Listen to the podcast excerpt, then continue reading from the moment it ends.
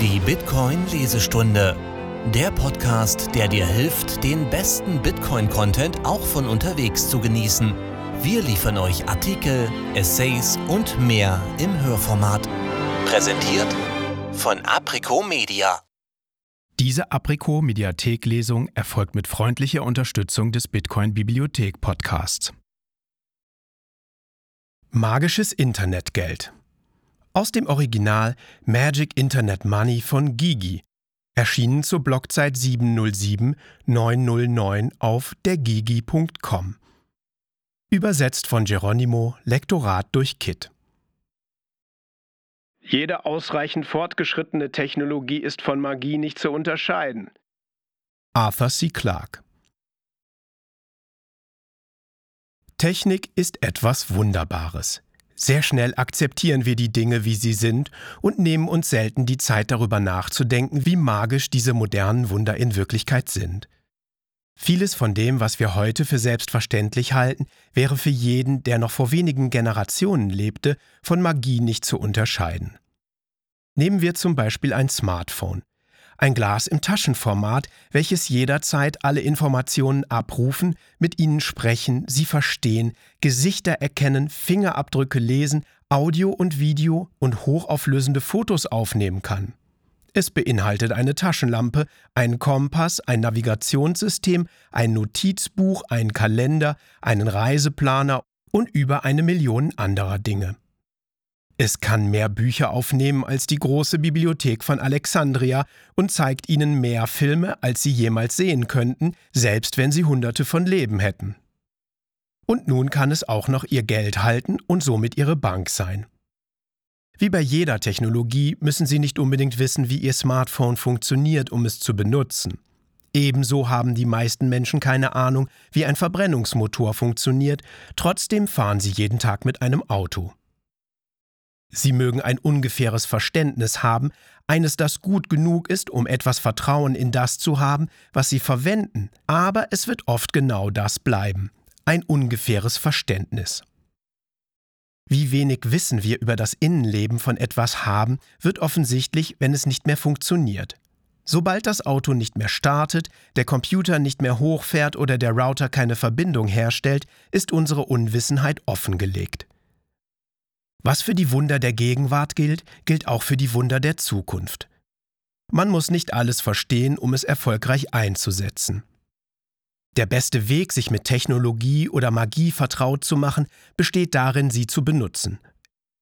Es gibt keinen besseren Weg, um zu lernen, wie etwas funktioniert, wie es für sie nützlich sein kann, als praktische Erfahrung. Was für Autos und Smartphones gilt, gilt auch für Bitcoin. Es gilt für die meisten Dinge unserer Welt, sogar für die banalsten. Sie wissen wahrscheinlich nicht jedes Detail darüber, wie ein Schloss funktioniert, jedoch wissen Sie, dass es zu einer Katastrophe führen kann, wenn Sie Ihr Auto oder die Tür zu Ihrem Haus nicht abschließen. Ebenso müssen Sie nicht alle Einzelheiten der Public Key Kryptographie und der Hashing-Funktionen erlernen, um zu verstehen, dass eine falsche Handhabung Ihrer privaten Schlüssel ebenfalls zu einer Katastrophe führen kann. Moderne Zauberei das Gute an Bitcoin ist, dass Sie die Zahl genau kennen. Die magische Zahl von 21 Millionen. Gary Kasparov Bitcoin ist ein Kind des Internets. Das White Paper, was es beschreibt, wurde nicht in einer wissenschaftlichen Zeitschrift, sondern frei im Internet veröffentlicht. Die Software wurde nicht von einem gigantischen Softwareunternehmen erstellt, sondern von einem pseudonymen Internetnutzer. Es wurde nicht an die Öffentlichkeit verkauft, es wurde kostenlos online veröffentlicht. Daher ist es ziemlich passend, dass die erste virale Werbung von Bitcoin nicht von einer Werbeagentur, sondern von einer Person im Internet erstellt wurde. Am 18. Februar 2013 fragte Thamos die Bitcoin Community auf Reddit, ob sie irgendwelche Ideen für eine interne Bitcoin-Anzeige hätten. Eine Stunde später reichte Mavenspot ein herrliches Gemälde eines unglaublich gut gezeichneten und wunderschönen blauen Zauberers ein. Man kann nur die Worte von Man Boobs, The Clown, wiederholen. Perfekt! Der Zauberer nahm ein Eigenleben an und zauberte sich auf T-Shirts, Socken, Tassen, Gemälde und andere Kunstwerke. Er wurde immer wieder gezeichnet, doch das größte Wunder ist, dass er dafür sorgte, dass die Bezeichnung für Bitcoin hängen blieb. Magic Internet Money Die Internetkultur ist seltsam und die Bitcoin-Kultur ist wohl noch seltsamer.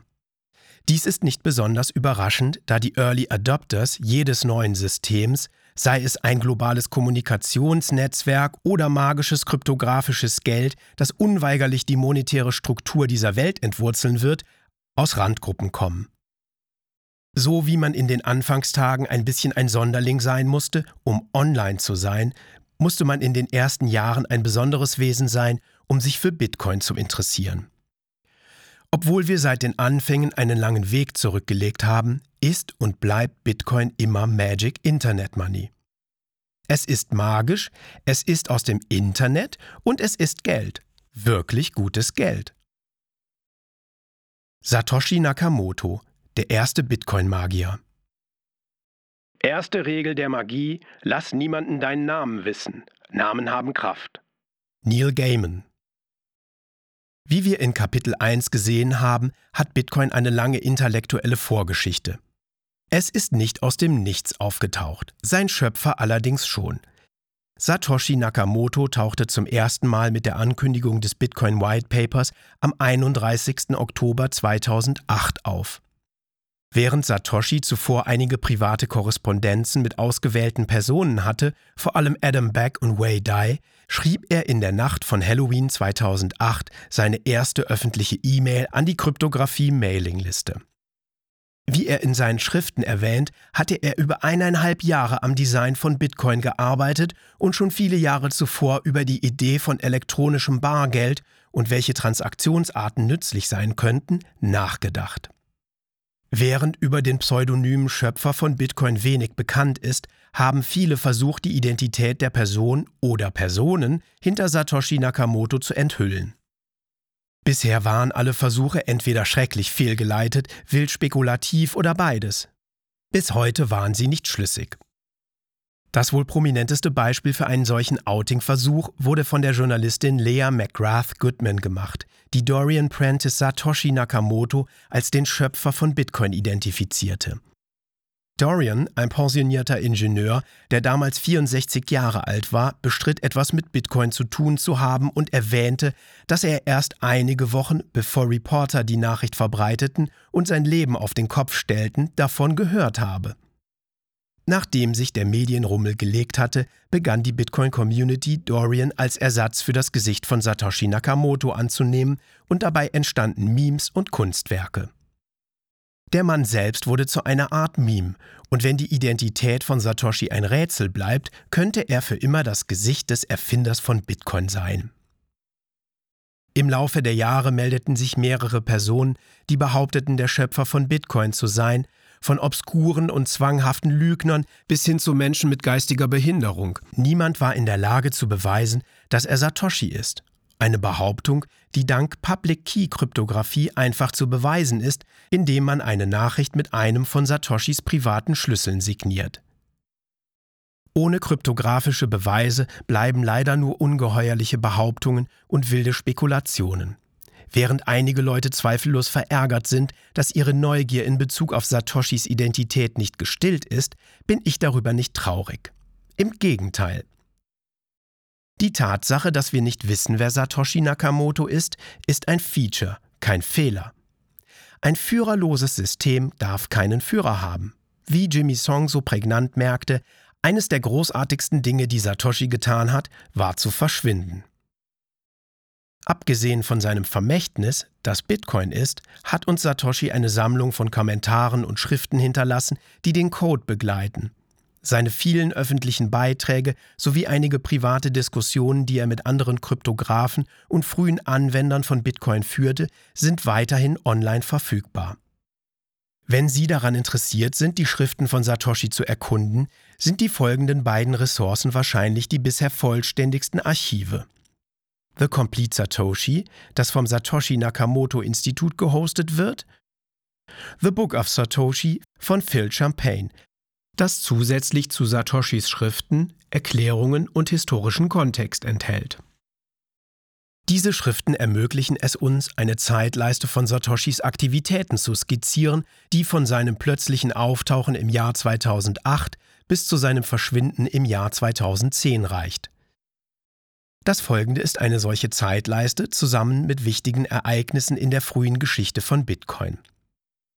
18.08.2008 Satoshi registriert bitcoin.org 31.10.2008 Veröffentlichung des Bitcoin White Papers. 9.11.2008 Das Bitcoin-Projekt wird bei SourceForge registriert. 3.1.2009 Der Genesis-Block wird gefunden. Block 0 8.1.2009 Version 0.1 wird angekündigt und veröffentlicht. 11.01.2009 Hal tweeted Running Bitcoin.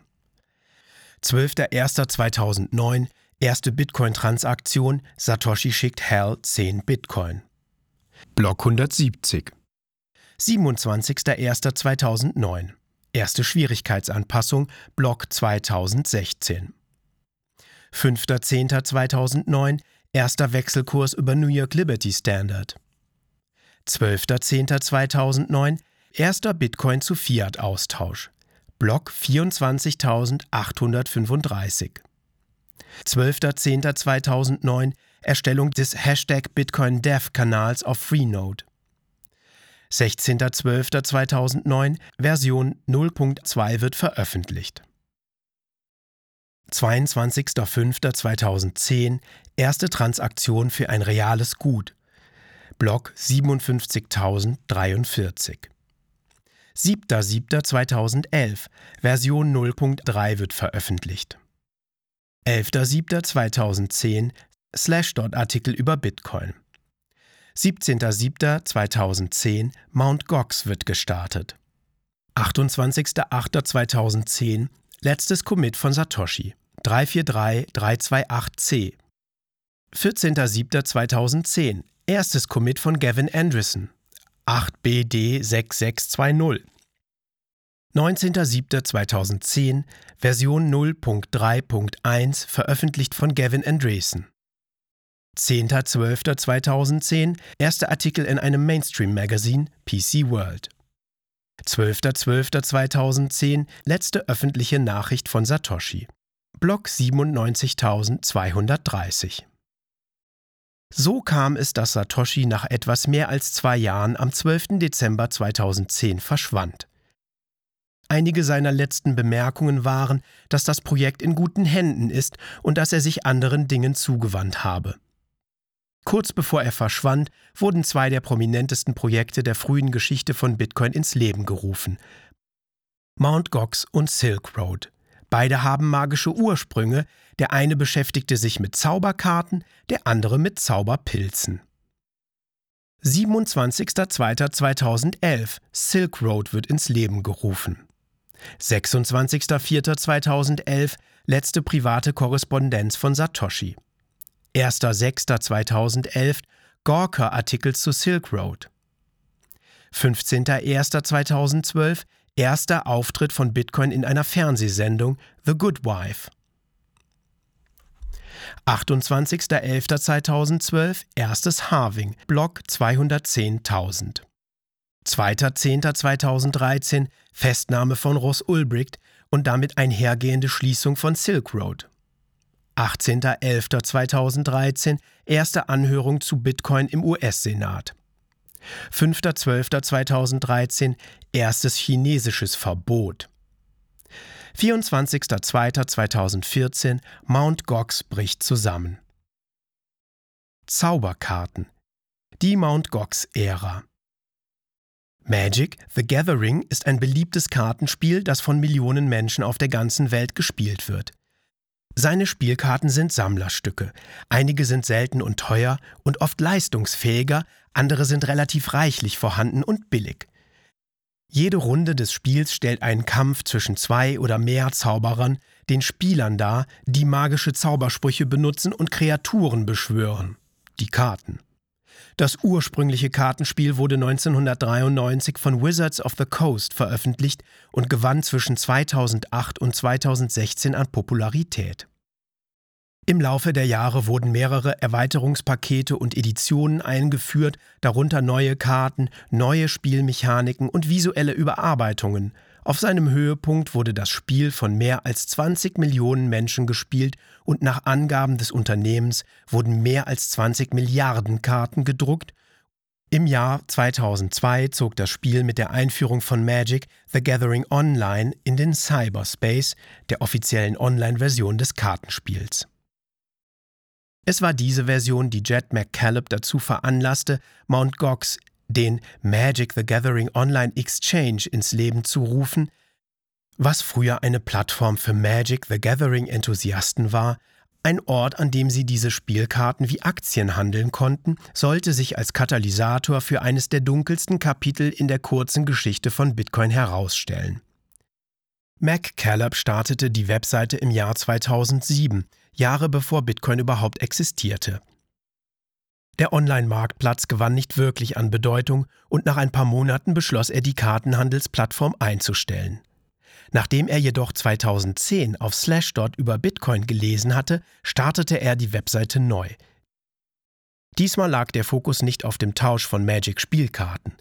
Diesmal lag der Fokus auf dem Handel mit Magic Internet Money. Als eine der wenigen Websites, auf denen sie Bitcoin kaufen konnten, gewann Mt. Gox schnell an Popularität. Von 2013 bis 2014 war es zu über 70 Prozent aller Bitcoin-Transaktionen weltweit verantwortlich. Nach nur drei Jahren wurde Mt. Gox zur führenden Bitcoin-Börse und zum weltweit größten Bitcoin-Vermittler. Aber dann ging alles den Bach runter. Der Zusammenbruch von Mt. Gox allein wäre wohl schon ein Buch wert. Kurz gesagt, aufgrund von Fahrlässigkeit, Inkompetenz, Missmanagement und wahrscheinlich mehr als ein bisschen Bosheit verlor Mt. Gox 850.000 Bitcoin, was 450 Millionen US-Dollar und etwa 7% des gesamten Angebots zu dieser Zeit ausmachte. Ende Februar 2014 meldete das Unternehmen Insolvenz an. Einen Monat später behauptete Mt. Gox, wieder rund 200.000 Coins gefunden zu haben, womit sich die Gesamtsumme auf 650.000 reduzierte.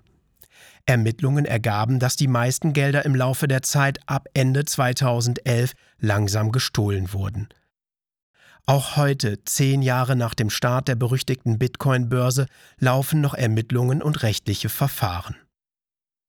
Der Silberstreif am Horizont der Mt. Gox-Saga ist, dass eine Lektion gelernt wurde.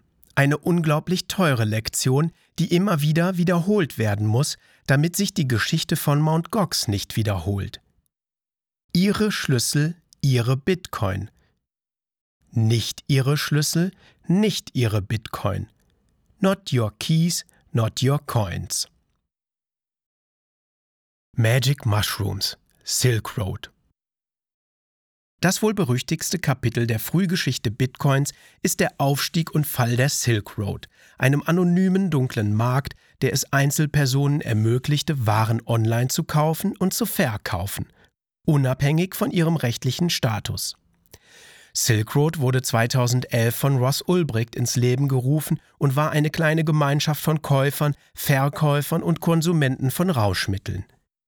Schließlich wurde es der Ort, an dem man Drogen online kaufen konnte.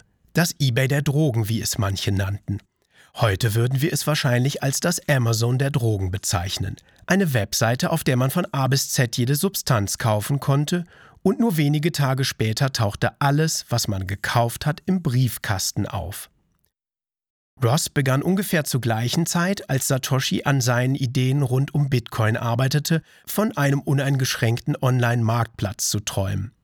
Im Einklang mit libertären Idealen wollte er, dass Silk Road ein Ort ist, an dem man jedes Rauschmittel frei und direkt kaufen und verkaufen kann. Seiner Meinung nach sollte die Regierung nicht bestimmen, was eine Person ihrem Körper zuführen dürfe oder nicht. Es sollte die Entscheidung des Einzelnen sein. Jeder sollte selbst entscheiden dürfen. Zunächst war er sich nicht sicher, wie er diese Vision am besten verwirklichen sollte. Offensichtlich würde ein solches Unterfangen sofort von den Strafverfolgungsbehörden eingestellt werden. Aber nachdem ein Freund ihn mit Tor bekannt gemacht hatte, zeichnete sich ein Weg zu einer technischen Lösung ab. Tor bietet die Möglichkeit, jede Website oder jeden Online-Dienst hinter Verschleierungs- und Verschlüsselungsschichten zu verbergen, was es jemandem effektiv ermöglicht, eine solche Website privat und anonym zu betreiben. Wenn niemand den Standort der Server oder die Identität der Personen, die sie betreiben, herausfinden kann, kann niemand eingreifen. Ein Problem blieb jedoch Zahlungen. Als Ross anfing, über die Implementierung eines solchen anonymen Online-Marktes nachzudenken, war ihm noch keine Möglichkeit bekannt, Zahlungen anonym zu versenden. Elektronisches Bargeld war die fehlende Zutat in der Suppe, die Ross Ulbricht brauchte. Bitcoin war das letzte Puzzleteil, das erforderlich war, um die Idee von Silk Road in die Realität umzusetzen. Als Ross die Magie der orangefarbenen Münze entdeckte, machte er sich an die Arbeit. Jetzt, da er alle Werkzeuge hatte, war er entschlossen, die Seite aufzubauen. Es blieb nur noch ein Produkt in die Hände zu bekommen, welches er auf seinem neu geschaffenen Marktplatz verkaufen konnte. Sein Produkt der Wahl waren Psilocybin-Pilze, die er selbst in einer kleinen Hütte abseits der Öffentlichkeit anbaute. Er konnte mehrere Kilo dieser psychoaktiven Pilze herstellen und erzählte nur seiner damaligen Freundin von der ganzen Operation. Sein Plan war es, nebenbei am Code für Silk Road zu arbeiten und den virtuellen Marktplatz aufzubauen, während das erste Produkt wuchs. Er würde den Start von Silk Road in mehreren Internetforen ankündigen, sobald die Seite live war. Bitcoin Talk unter anderem. Interessierte Leute würden den Rest herausfinden. Sein Plan ging auf, und wenige Wochen nach der Ernte wurde Ross Ulbricht der erste Händler an der Silk Road, der Zauberpilze gegen magisches Internetgeld verkaufte. Was als Webseite mit Zauberpilzen als einzigem Eintrag begann, entwickelte sich schließlich zu etwas, das größer war, als sich selbst die optimistischsten Projektionen ihres idealistischen Gründers hätten vorstellen können.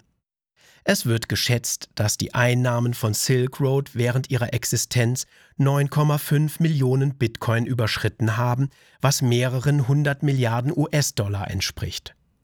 Einige Schätzungen gehen sogar auf 1,2 Milliarden US-Dollar hoch. Andere Zahlen sind ebenso beeindruckend. Über eine Million Transaktionen wurden zwischen fast einer Million registrierten Benutzern abgewickelt und die Seite listete Zehntausende von Waren auf. Schließlich wurde Ross Ulbricht alias Dread Pirate Roberts gefasst und anschließend festgenommen. Silk Road wurde geschlossen. Die Geschichte von Ross Ulbricht, seiner Verhaftung und dem Aufstieg und Fall von Silk Road ist ebenso faszinierend wie fesselnd. Es ist die Geschichte eines jungen, ehrgeizigen und hochintelligenten Mannes, der schließlich DPR wurde. Gefürchteter Pirat und Kapitän des größten virtuellen Drogenschiffs, das die Welt je gesehen hatte. Eine Geschichte über Idealismus, Liebe, multiple Identitäten, korrupte FBI-Agenten, Auftragsmörder, moralische Fragen, Verrat, Freundschaft, vorgetäuschte Morde, echten Diebstahl und die verschwimmenden Grenzen zwischen Gut und Böse. Es ist eine Geschichte, die für immer mit den frühen Tagen von Bitcoin verwoben sein wird. Für viele war Silk Road eine Einstiegsdroge zur orangefarbenen Pille der erste Kontakt mit Magic Internet Money. Ross verbüßt jetzt eine doppelt lebenslange Haftstrafe plus 40 Jahre ohne Möglichkeit auf Bewährung. Im Wesentlichen für den Start einer Webseite. Obwohl die Geschichte nuanciert und kompliziert ist, ist dies zweifellos eine überaus harte Strafe für die Begehung gewaltfreier Verbrechen, zumal die Details der Handhabung des Falls und der Beweiserhebung fragwürdig sind. Natürlich können Ideen nicht eingesperrt werden. Nachdem Silk Road geschlossen wurde, tauchten andere dunkle Marktplätze auf, von denen viele bis heute existieren. Zweifellos werden uns dunkle und graue Online-Märkte begleiten, solange es globale Kommunikationsnetzwerke und eine starke Verschlüsselung gibt. Was von einigen als abscheulich angesehen wird, wird von anderen als sicherer und bequemer Weg begrüßt, um Rauschmittel und Pharmazeutika zu erhalten, die entweder schwer zu bekommen sind aufgrund des Preises oder der Notwendigkeit von Verschreibungen oder in ihrer Gerichtsbarkeit illegal sind. Was auch immer Ihre Meinung zu diesen Angelegenheiten sein mag, Bitcoin und die dunklen und grauen Märkte, die es ermöglicht, sind hier, um zu bleiben. Auf Aufgrund seiner Beständigkeit und eines unaufhaltsamen Preisanstiegs hat sich die öffentliche Wahrnehmung von Bitcoin im Laufe der Jahre von unauffindbarem Darknet-Geld zu spekulativen Vermögenswerten verschoben. Für einige Leute, mich eingeschlossen, verschob sich die Wahrnehmung sogar noch weiter. Von spekulativen Vermögenswerten hin zu hartem Geld und Spartechnologie. Ich denke jedoch, dass es wichtig ist, die frühe Geschichte von Bitcoin zu verstehen, einschließlich seiner frühen Anwendungsgebiete, der Motivation dahinter und des Grundes, warum Bitcoin ausgewählt wurde, um die Probleme seiner frühen Anwender zu lösen. Wie und warum Bitcoin verwendet wird und von wem, wird sich im Laufe der Zeit zweifellos weiter ändern. Aber egal, ob Sie damit Zauberpilze kaufen oder nicht, Bitcoin wird immer Magic Internet Money bleiben. Magie, Teleportation, Gestaltwandel und Unsichtbarkeit. Es ist schwer, die Magie von Bitcoin zu erklären, wenn man sie nicht selbst erlebt hat zum ersten Mal magisches Internetgeld zu erhalten, ist nun ja magisch. Verdammt, selbst nach all den Jahren im Bitcoin-Bereich bin ich immer noch verzaubert. Die Tatsache, dass irgendwelche Leute aus dem Internet Werte direkt hier und jetzt in mein Portemonnaie teleportieren können, ist nichts weniger als ein Wunder. Dass diese Münzen direkt zwischen ihnen und mir fließen, ist absolut magisch. Keine Vermittler, keine vertrauenswürdigen Dritten, kein Dienst zum Anmelden. Nur Sie und ich, die über eine Reihe von Kanälen kommunizieren. Die Folgen davon sind ebenso tiefgreifend wie faszinierend. Wie funktioniert es? Wer ist zuständig? Woher kommen diese Münzen? Kann ich mehr davon machen? Diese und eine Million anderer Fragen werden Ihnen in den Sinn kommen, wenn Sie die Tiefe dessen, was gerade passiert ist, begreifen. Jemand hat ihnen etwas Wertvolles gegeben, indem er ihnen eine Nachricht geschickt hat. Satoshi war wahrscheinlich die erste Person, die auf die magischen Eigenschaften von Bitcoin anspielte.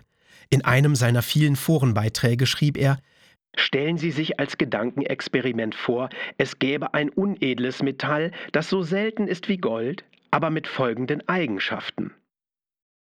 Langweilig, graue Farbe, kein guter Stromleiter, nicht besonders stark, aber auch nicht duktil oder leicht formbar, nicht für praktische oder dekorative Zwecke geeignet und eine besondere magische Eigenschaft. Kann über einen Kommunikationskanal transportiert werden. Natürlich ist Bitcoin dieses magische Basismetall, auf das Satoshi anspielte, das sich erstaunlicherweise über jedes Kommunikationsmittel transportieren lässt. Dies impliziert, dass das Internet für Bitcoin keine Notwendigkeit ist. Theoretisch könnten sie so ziemlich alles verwenden, um ihre Bitcoin zu senden und zu speichern. Derzeit ist das Internet bei weitem das beste Kommunikationsmittel, das wir haben. Ab sofort ist das Senden von Datenpaketen über das Internet die bevorzugte Kommunikationsmethode von Bitcoin. Wenn Sie einige Sets von Punkt A nach Punkt B teleportieren möchten, würden Sie wahrscheinlich das Internet verwenden, um dies zu tun. Aufgrund seiner fehlenden Körperlichkeit sind der Form Ihres Bitcoins keine Grenzen gesetzt. Text, QR-Codes, Bilder, Sound, Kunstwerke, Emojis. Der einzige limitierende Faktor ist unsere Vorstellungskraft. Mehr dazu in Kapitel 17. Egal, ob wir über die Speicherung oder die Übertragung von Transaktionen sprechen, Bitcoin kann sich in alles verwandeln, was es sein muss. Diese magische Eigenschaft ist ein Teil dessen, was Bitcoin so widerstandsfähig gegen Zensur macht. Bitcoin-Transaktionen können in so ziemlich alles kodiert werden und natürlich über Ende zu Ende verschlüsselte Kommunikationskanäle gesendet werden, wodurch sie völlig unkenntlich werden. Wie kann man etwas zensieren, wenn man nicht erkennen kann, was man sieht? Aber Formwandlung und Teleportation sind nicht die einzigen Tricks von Bitcoin. Wenn ich einen Favoriten auswählen müsste, würde ich wahrscheinlich die magische Fähigkeit von Bitcoin wählen, zu verschwinden. Und ich meine nicht das Verschwinden im Sinne von schick mir alle deine Bitcoins und ich schicke dir den doppelten Betrag zurück, sondern die Art der plausiblen Bestreitbarkeit. Im Wesentlichen ist alles, was Sie besitzen, ein Zauberspruch. Ihr privater Schlüssel, der die Macht besitzt, Ihre Bitcoin zu entsperren, damit sie an einen anderen Ort teleportiert werden können. Die meisten Leute speichern diesen Zauber auf einem Stück Papier oder einem Stück Stahl oder einem Stück spezieller Hardware. Sie können diesen Zauber jedoch auch mit etwas Mühe auswendig lernen und ihre Bitcoins in ihr Gehirn verschieben, um sie effektiv zum Verschwinden zu bringen. Dies ist zwar eine schreckliche Idee, wenn Sie an Amnesie leiden, aber es könnte unglaublich nützlich sein, wenn Sie zu so drastischen Maßnahmen greifen müssen. Stellen Sie sich all die Menschen vor, die von jetzt auf gleich aus ihrer Heimat fliehen und all ihre wertvollen Besitztümer zurücklassen mussten. Stellen Sie sich nun vor, diese Menschen besäßen einen bedeutenden Teil ihres Vermögens in Bitcoin und hätten einen Zauberspruch im Kopf, um ihr Vermögen freizusetzen. Sie könnten jede Grenze ohne Probleme nackt und doch mit ihrem Reichtum überqueren. Für die Grenzbeamten wäre nichts zu finden und mit einem einzigen Abracadabra könnten unsere nackten Protagonisten ihren Reichtum wiederherstellen, sobald sie an einem sicheren Ort angekommen sind. Magisch, nicht wahr? Internet. Das Problem der Doppelausgaben. Alle Computer sind Kopierer. Das Internet selbst im Wesentlichen ist ein gigantisches Kopiergerät. Dies ist zufällig auch der Grund, warum es bis zur Erfindung von Bitcoin kein Geld im Internet gab. Wenn Sie eine Datei auf Ihrem Computer verschieben, bewegt sie sich nicht wie reale Objekte in der realen Welt. Es wird kopiert und nachdem die Kopie auf Fehler überprüft wurde, wird das Original gelöscht. Daher ist das Problem des Geldes im Internet, wenn ich 10 Dollar von meinem Computer zu deinem übertrage, werden die 10 Dollar tatsächlich kopiert. Während der Übertragung beträgt die gesamte Bilanz 20 Dollar. Und Sie müssen mir vertrauen, dass ich meine ursprünglichen 10 Dollar vernichte, nachdem Sie die Kopie erhalten haben. Würden Sie mir vertrauen? Dies ist kurz gesagt das Problem der Doppelausgaben, Double Spending Problem. Dieses Problem ist der Grund, warum die allermeisten Leute dachten, dass das Internet kein Geld haben kann. Geld. Vertrauen schaffen. Was meine ich, wenn ich sage, dass das Internet kein Geld haben kann? Schließlich gibt es Kreditkarten, Online-Banking, PayPal, Venmo, Cash App, Alipay, WeChat Pay und viele andere Dienste, mit denen Sie Geld über das Internet senden und empfangen können. Eines haben sie jedoch alle gemeinsam. Damit sie funktionieren, braucht es einen Mittelsmann, in der Regel ein Unternehmen. Das liegt daran, dass sie jemandem vertrauen müssen, der die Buchhaltung richtig macht. Alles wegen dieses lästigen Doppelausgabenproblems. In der physischen Welt haben wir dieses Problem nicht. Du gibst mir einen Apfel, jetzt habe ich den Apfel und du hast den Apfel nicht mehr. Es gibt keinen Kopiervorgang, das heißt keine Vervielfältigung und nachträgliche Löschung. In der physischen Welt bewegen sich die Dinge auf natürliche Weise von A nach B, ohne kopiert zu werden. In der physischen Welt brauchen Sie keinen Zwischenhändler, um Transaktionen zu erleichtern. Im Cyberspace bestand die einzige Lösung für dieses Problem darin, dass ein Mittelsmann, ein vertrauenswürdiger Dritter, die Anordnung der Transaktionen verwaltete. Somit wissen PayPal, Visa, Mastercard und alle anderen Unternehmen, die Transaktionen abwickeln, standardmäßig genau, wer zu welchem Zeitpunkt und aus welchem Grund was an wen bezahlt hat. Wissen ist Macht. Und dieses besondere Wissen gibt diesen vertrauenswürdigen Dritten die Macht, Transaktionen zu blockieren, Konten einzufrieren, Zahlungen abzulehnen und ihre Kunden aus ihrer Plattform rauszuwerfen. Darüber hinaus werden die Daten, wie die Geschichte gezeigt hat, unweigerlich entweder durch Nachlässigkeit, Inkompetenz oder gezielte Hacks öffentlich. Vertrauenswürdige Dritte sind Sicherheitslücken, wie Nick Sabo sagen würde. Bitcoin schiebt all diese Dinge einfach beiseite, was es zum Teil so magisch macht. Es verhält sich wie echtes Geld in der realen Welt. Sie geben mir einen Dollarschein und das war's. Der Dollarschein muss nicht durch jemand anderen gehen, um bei mir anzukommen. Und warum dieser Dollarschein den Besitzer wechselte, geht niemanden etwas an außer uns. Wir können anderen davon erzählen, sind aber nicht dazu gezwungen und vor allem müssen wir für diese Transaktion nicht um Erlaubnis bitten. Bitcoin verhält sich genau so. Du schickst mir ein paar Sets und das war's. Jetzt habe ich diese Sets und du nicht. Ein Bitcoin-Zauberer werden. Bis vor kurzem musste man ein Zauberer sein, um Bitcoin zu verwenden. Zumindest hat es sich so angefühlt Obwohl Bitcoin vom ersten Tag an mit einer grafischen Benutzeroberfläche ausgestattet war, war und ist das Verständnis der geheimnisvollen Konzepte, mit denen es funktioniert, wie das Erlernen einer alten Sprache. Private Schlüssel, öffentliche Schlüssel, Hashing-Funktionen, kryptografische Signaturen, elliptische Kurven, entfernte Prozeduraufrufe. Für die meisten Menschen gibt es einfach keinen Unterschied zwischen diesen Konzepten und Glyphen, die einen Zauberspruch beschreiben. Wenn Sie einige dieser Konzepte bereits verstehen, herzlichen Glückwunsch. Sie haben einen Vorsprung, wenn es darum geht, Bitcoin zu begreifen. Die technische Seite von Bitcoin ist jedoch nur ein Teil des Puzzles. Denken Sie daran, Bitcoin ist in erster Linie magisches Internetgeld. Viele technikbegeisterte Menschen halten es für eine technologische Erfindung und erkennen nicht die besonderen Eigenschaften, die es zu einer erstaunlichen monetären Innovation machen. Während die Verwendung von Bitcoin von Tag zu Tag einfacher wird, sind die Tage der Zauberer nicht gezählt. Bis heute diskutieren Bitcoin-Experten Entwicklungen und Ideen im Bitcoin Wizards IRC-Kanal. Und Bitcoin wird immer noch als magisches Internetgeld angenommen und beschrieben.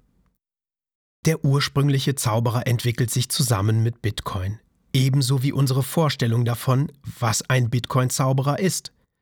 Heute kann man wohl sagen, dass die wahren Zauberer die Entwickler sind, die an Verbesserungen der Basis des Bitcoin-Protokolls arbeiten.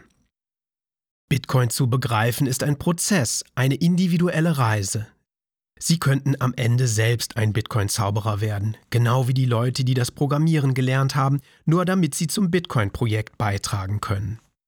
Und selbst wenn sie dies nicht tun, hoffe ich, dass diese verschiedenen Betrachtungsweisen von Bitcoin Ihnen auf Ihrem Weg helfen, Bitcoin ein wenig besser zu verstehen.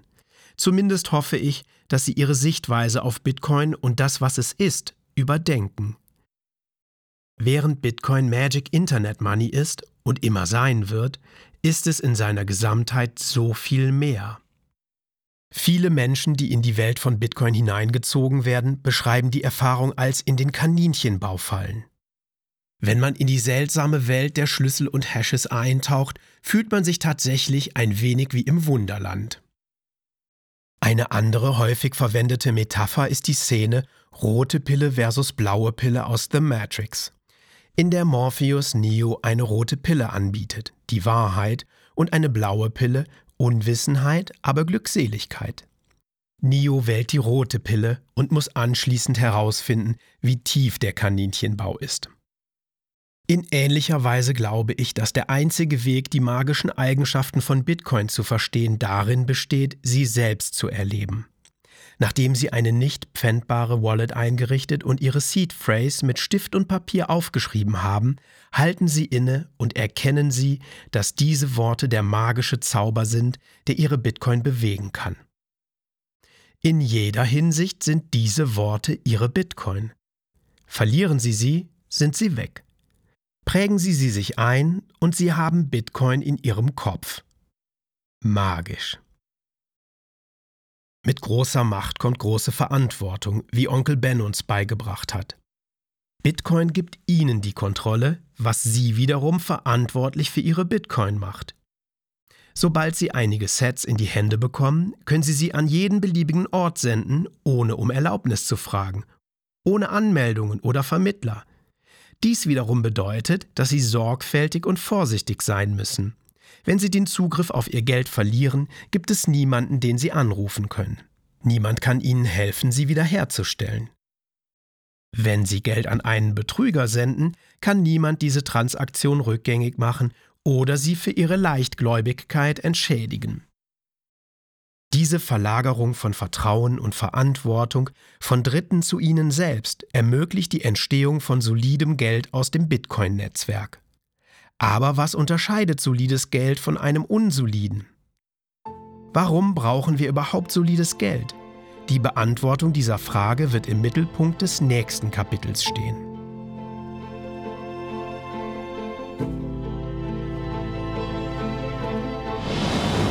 Vielen Dank fürs Zuhören. Wenn du die Übersetzer und Sprecher der Artikel unterstützen willst oder dich für Bücher zum Thema Bitcoin interessierst, schau vorbei auf www.apriko.media.